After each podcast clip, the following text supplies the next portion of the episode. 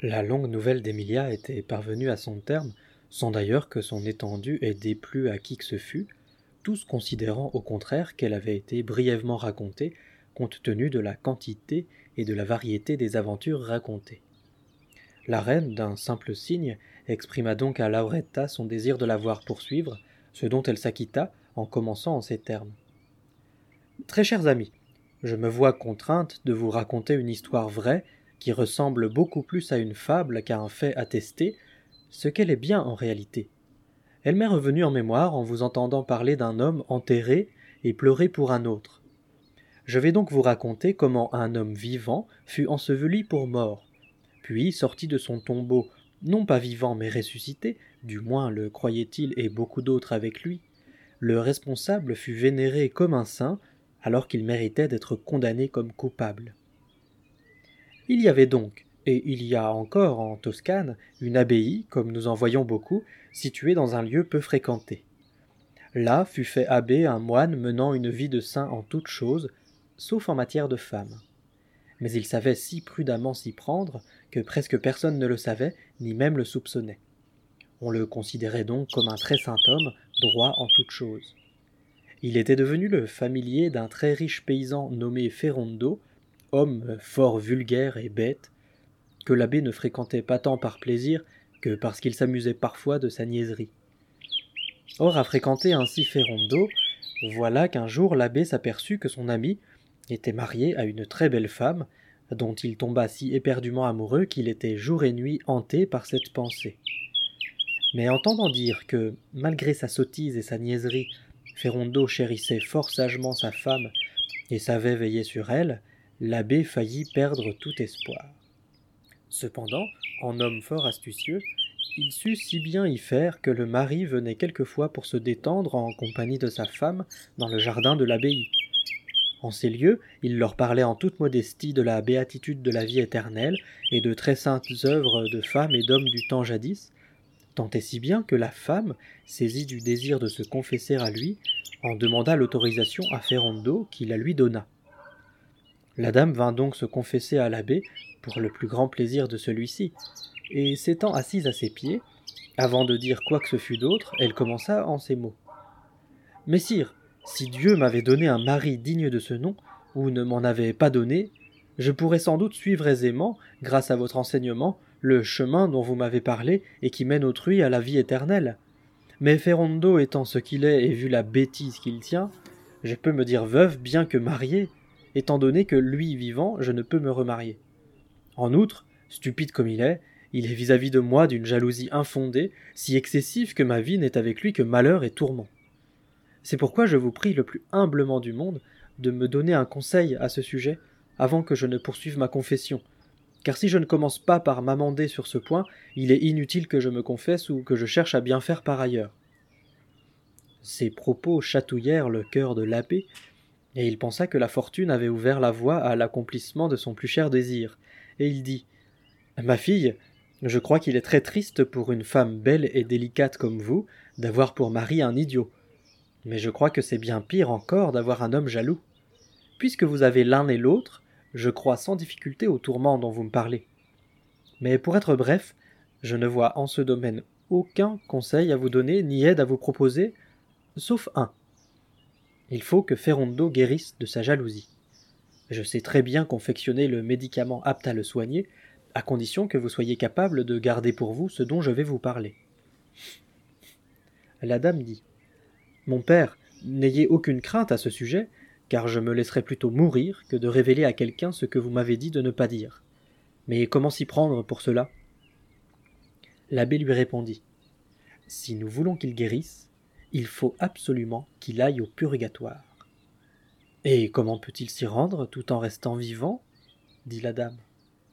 L'abbé lui dit Il lui faut être mort pour s'y rendre, et c'est ainsi qu'il ira. Mais quand il aura suffisamment souffert pour expier sa jalousie, nous ferons à Dieu certaines prières pour qu'il revienne à la vie, et il nous exaucera. Donc, dit la dame, je dois rester veuve? Oui, répondit l'abbé, pendant un certain temps, durant lequel il faudra tout faire pour ne pas vous laisser remarier, car Dieu vous en tiendrait rigueur, et lorsque Ferrando reviendrait à la vie, il vous faudrait redevenir sienne, et sa jalousie ne ferait qu'empirer. La dame dit. S'il doit vraiment guérir de ce vilain défaut, j'accepte, car je n'en peux plus de vivre ainsi prisonnière. Faites comme bon vous semble.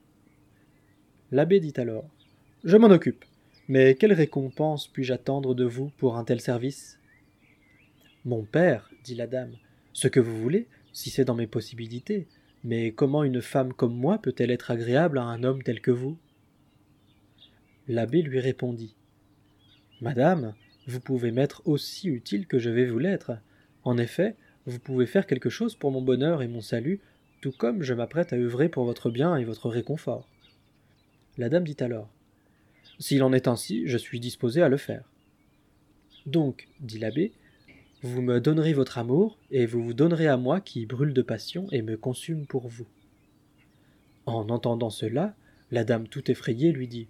Hé là, mon père, que me demandez-vous là? Je vous croyais un saint homme. Or est-ce le rôle des saints hommes de demander les faveurs des dames quand elles vont les trouver pour avoir un conseil? L'abbé lui dit. Ne vous étonnez pas, mon cœur. La sainteté n'y perd rien en l'occurrence, car elle réside dans l'âme. Or ce que je vous demande est un péché du corps. Mais quoi qu'il en soit, votre séduisante beauté a eu sur moi un tel attrait qu'amour me force à agir de la sorte. Je me permets d'ailleurs de vous dire que vous pouvez, plus que tout autre, être fier de votre beauté, en pensant qu'elle charme les saints qui sont habitués à voir celle du ciel. De plus, pour être abbé, je n'en suis pas moins homme comme les autres, et comme vous pouvez le constater, je ne suis pas encore vieux. D'ailleurs, la chose ne doit pas vous paraître pénible, vous devez même l'appeler de vos vœux, car pendant que Ferrando sera au purgatoire, en vous tenant compagnie la nuit, je vous consolerai comme il devrait le faire. Personne n'en saura jamais rien, puisque tous croient, comme vous tout à l'heure, que je suis un saint, et même mieux encore.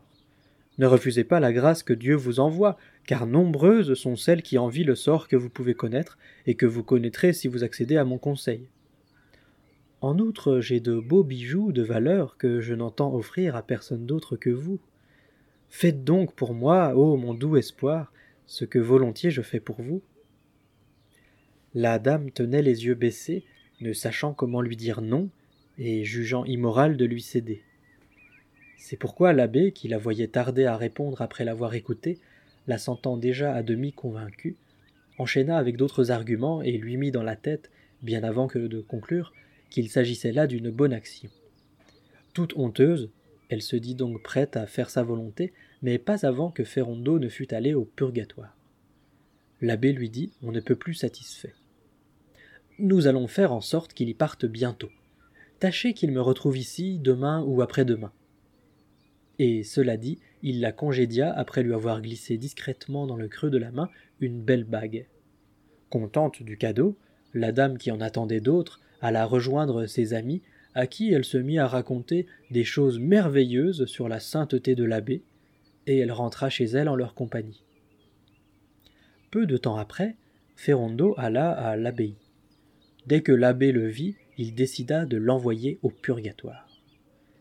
Ayant trouvé une poudre miraculeuse qu'il avait eue dans les contrées du Levant d'un grand prince, qui prétendait que le vieux de la montagne en usait quand il voulait envoyer quelqu'un endormi dans son paradis ou l'en rappeler, et qui disait aussi qu'administrée à plus ou moins forte dose, elle faisait dormir plus ou moins longtemps celui qui la prenait, sans aucun risque pour lui, avec un résultat tel que, tant que durait son effet, on n'aurait jamais pu croire la personne en vie. L'abbé prit donc de cette poudre une quantité suffisante pour plonger Ferrando dans un sommeil de trois jours, et mélangé dans un verre de vin blanc encore trouble, il la fit boire dans sa cellule à Ferrando sans qu'il s'en aperçût, puis il l'emmena dans le cloître et commença avec quelques-uns de ses moines à s'amuser de ses sottises.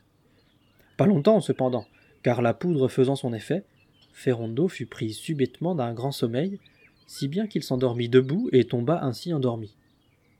L'abbé fit celui que l'affaire inquiétait, il fit délacer les cordons de ses vêtements, puis ayant fait apporter de l'eau, il la lui jeta sur le visage et lui fit administrer d'autres soins à sa manière, comme s'il voulait le rappeler à la vie et lui faire retrouver ses esprits, en chassant de son corps quelque exhalaison produite par l'estomac ou toute autre chose.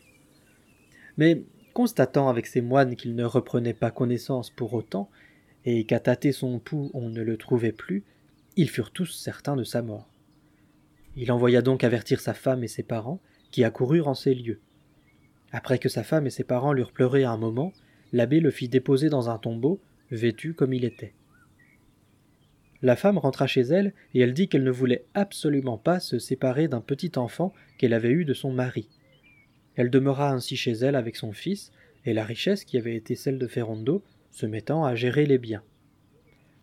L'abbé se leva la nuit et en compagnie d'un moine bolonais en qui il avait toute confiance et qui était venu de Bologne ce jour-là, ils retirèrent Ferrando de sa sépulture dans le plus grand secret et l'emportèrent dans un endroit souterrain où l'on ne voyait aucune lumière et qui avait été aménagé pour servir de prison aux moines faillissant à la règle.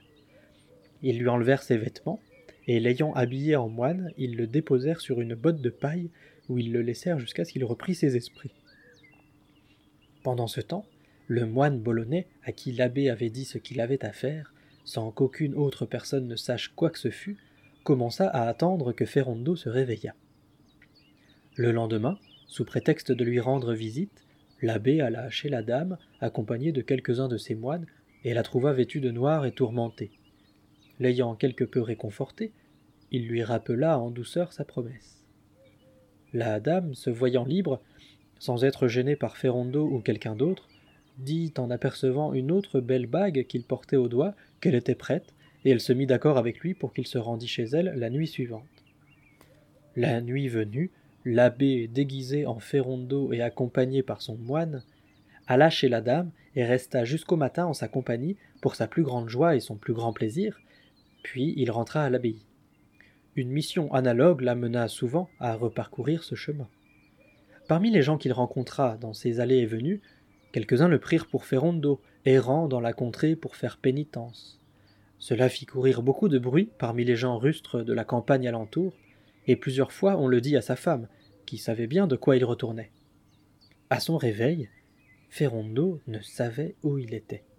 Le moine bolonais entra dans sa cachette avec une voix horrible, et l'ayant saisi, il lui donna une bonne volée de coups avec les verges qu'il avait à la main. Ferrando, pleurant et criant, ne cessait pas de demander Où suis-je? Le moine lui répondit Tu es au purgatoire. Comment? dit Ferrando Suis-je donc mort? Le moine lui dit Ma foi, oui. Ferrando se mit alors à s'apitoyer sur lui-même, sur sa femme, son enfant, en disant les choses les plus bizarres qui fussent. Le moine lui apporta quelque chose à boire et à manger. En voyant cela, Ferrando dit euh, Les morts mangent maintenant? Le moine lui dit Oui, et ce que je t'ai apporté, c'est ce que la femme qui fut ton épouse a envoyé ce matin à l'église pour que l'on dise des messes pour le repos de ton âme, et Dieu veut qu'on te l'apporte ici. Ferrando dit alors eh, Seigneur, donne-lui le bonjour. Je l'aimais bien avant de mourir. Je la tenais toute la nuit dans mes bras, et je n'arrêtais pas de l'embrasser, et je faisais aussi autre chose que j'en avais envie. Puis, l'appétit lui venant, il se mit à manger et à boire. Comme le vin ne lui parut pas des meilleurs, il dit Seigneur, maudis-la, car elle n'a pas donné au prêtre du vin du tonneau qui est le long du mur. Mais lorsqu'il eut fini de manger, le moine s'occupa à nouveau de lui et lui infligea une bonne volée avec les mêmes verges que précédemment. Ferrando lui dit après avoir pas mal crié Mais pourquoi me fais-tu ça? Le moine lui dit Parce que Dieu a demandé que l'on t'infligeât ce traitement-là deux fois par jour. Et pourquoi dit Ferrando. Le moine lui dit Parce que tu as été jaloux alors que tu avais la meilleure femme de ton pays pour épouse. Hélas, dit Ferrando, tu dis vrai, c'était la plus douce aussi. Elle était plus sucrée que le miel. Mais je ne savais pas qu'il déplaisait à Dieu que l'homme fût jaloux, sinon je l'aurais pas été. Le moine lui dit. Il fallait t'en apercevoir quand tu étais de l'autre côté et te corriger. Et si par hasard tu repars là-bas, rappelle-toi ce que je te fais subir pour l'instant pour ne plus être jamais jaloux. Ferrando dit alors. Et quand on meurt, on revient des fois sur terre? Le moine lui dit. Oui, si c'est la volonté de Dieu. Oh, dit Ferrando, si jamais j'y retourne, je serai le meilleur mari du monde. Je ne la battrai jamais, je ne lui ferai jamais de reproches, sauf pour le vin qu'elle nous a envoyé ce matin. Elle ne nous a même pas envoyé de bougies, et je dois me manger dans le noir. Le moine lui dit. Si, elle en a apporté, mais elles ont brûlé pendant les messes. Oh, dit Ferrando, tu dois dire vrai, et si je retourne sur terre, tu peux être sûr, je la laisserai faire ce qu'elle voudra. Mais dis-moi, qui es-tu pour me traiter ainsi? Le moine lui dit Je suis mort, moi aussi, et j'étais de Sardaigne. Et pour avoir chaudement engagé mon Seigneur à être jaloux, j'ai été condamné par Dieu à cette peine, c'est-à-dire te donner à boire et à manger, et te battre jusqu'à ce que Dieu décide de ton sort et du mien. Ferrando dit Nous sommes tout seuls, tous les deux? Le moine dit Non, nous sommes des milliers, mais tu ne peux les voir ni les entendre, tout comme eux ne peuvent ni te voir ni t'entendre. Ferrando dit alors À quelle distance on est de chez nous?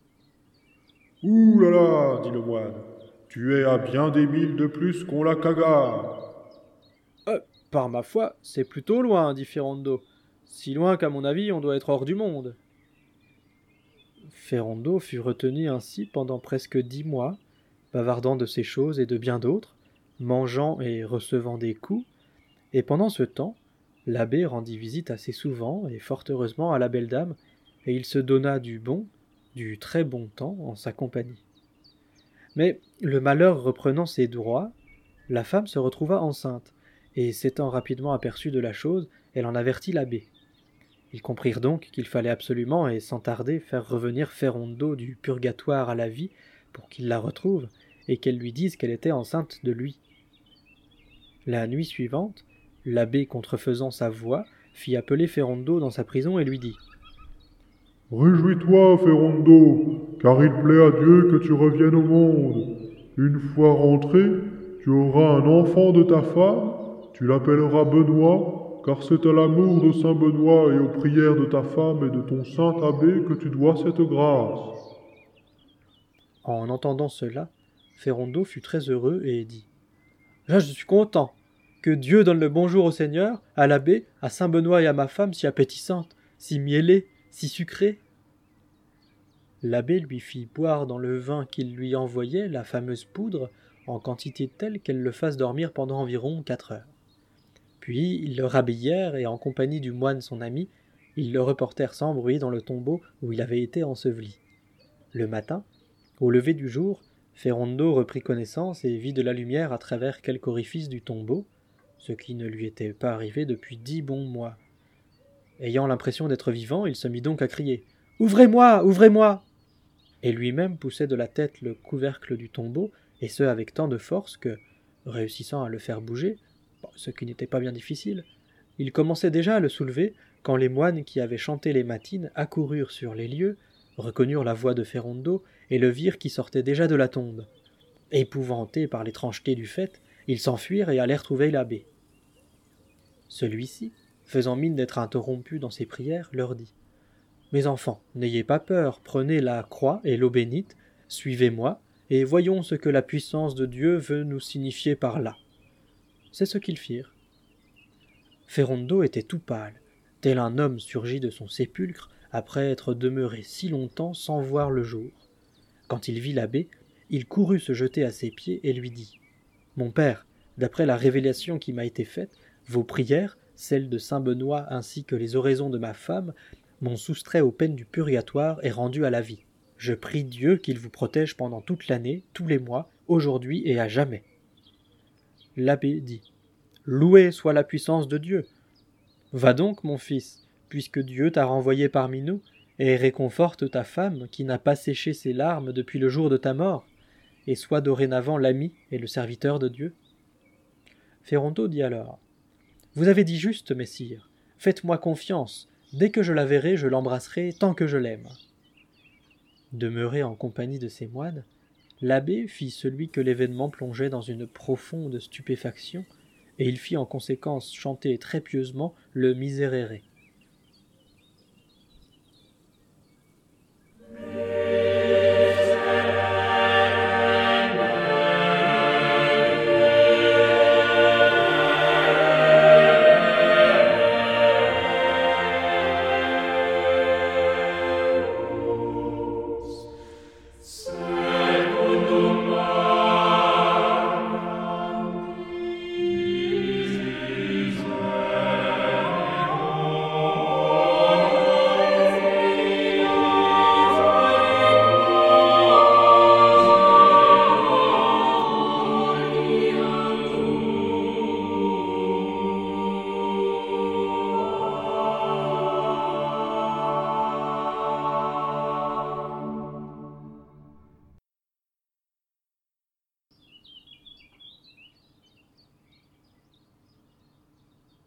Ferrondo rentra au village. Là, tous ceux qui le voyaient le fuyaient comme un objet d'épouvante, mais il les rappelait pour leur dire qu'il était ressuscité. Sa femme aussi avait peur de lui. Mais quand les gens eurent repris quelque peu confiance et qu'ils s'aperçurent qu'il était bien vivant, ils se mirent à lui poser beaucoup de questions, et lui, devenu presque sage, répondait à tout le monde, donnant à tous des nouvelles des âmes de leurs parents, et tirant de sa propre imagination les plus beaux récits du monde sur le purgatoire, et au milieu de tous les paroissiens, il raconta la révélation que lui avait faite le lange Braguiel lui-même avant qu'il ressuscite. Ayant donc retrouvé la compagnie de sa femme, Ferrondo rentra en possession de ses biens et la mit enceinte, du moins le crut-il, et le hasard fit bien les choses, puisque la femme accoucha d'un garçon appelé Benoît Ferrondo, et ce, dans les délais voulus, c'est-à-dire neuf mois après, selon l'opinion des simples qui croient qu'une femme porte exactement ce temps-là. Comme tout le monde ou presque ajouta foi à la résurrection de Ferrondo, son retour et ses récits gonflèrent démesurément la réputation de sainteté de l'abbé. Quant à Ferrondo, après les nombreux coups reçus en expiation de sa jalousie, guéri, il ne fut plus jamais jaloux, conformément à la promesse de l'abbé à son épouse. La dame en fut très heureuse, et elle vécut auprès de son mari en tout honneur, comme à son habitude, sauf qu'elle retrouvait avec plaisir, sans sacrifier les convenances, le saint abbé qui lui avait été d'un si précieux secours lors de ses plus grands ennuis.